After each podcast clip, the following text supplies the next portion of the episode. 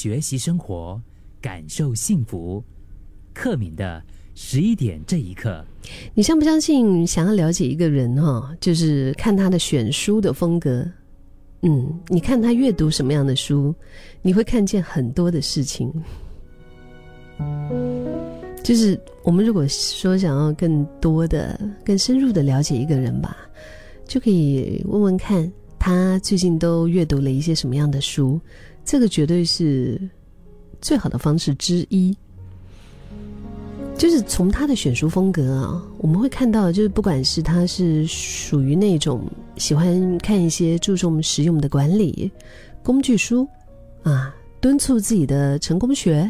理财书。或者是为内心的黑暗带来一点光亮的那些心灵励志书，又或者陪着思绪漫游的那种散文和小说，就算是不买书不看书啊，嗯，或者跟我一样，跟我一样是怎样？跟我一样就是自我感觉良好的买了一堆，然后没时间看。你可以默默的在心里面举手啊！开车的朋友还是把手放在方向盘上面，就是，就不管是你是属于哪一种哈，其实我觉得都是会忠实的呈现出一个人的生活和心灵的状态吧。然后你可能会意外的发现，就是那个你觉得说，哎呦，他根本就是一个很 high tech 哈，很科技的厉害的少年嘛，科技少年，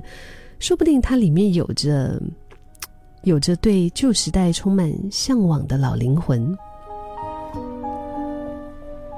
而那些可能总是不修边幅的率性大叔，其实他不但料理手艺非常好，啊，还有一副粉红少女心；又或者是看起来非常厌世，属于那种暗黑系的陷阱女孩，其实也有不为人知的内心，是非常的温暖。跟柔软的，我觉得这个真的是很有趣的一件事哈。就是如果今天有空的话，跟一位朋友和他聊聊天，嗯，顺便请他推荐一本他喜欢的书给你吧。如果这个人恰好是你重要的人，又或者是正在暧昧中的对象，这也是一个用来了解彼此的很棒的话题。就当做是用另一种角度了解一个人以外，可能你会很意外的发现哈，他是怎么样的看你。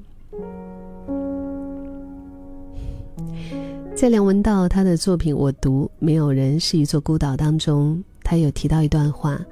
他说：“读书到了最后，是为了让我们更宽容的去理解这个世界有多复杂，世界有多复杂。”书就有多复杂，人有多少种，书就有多少种。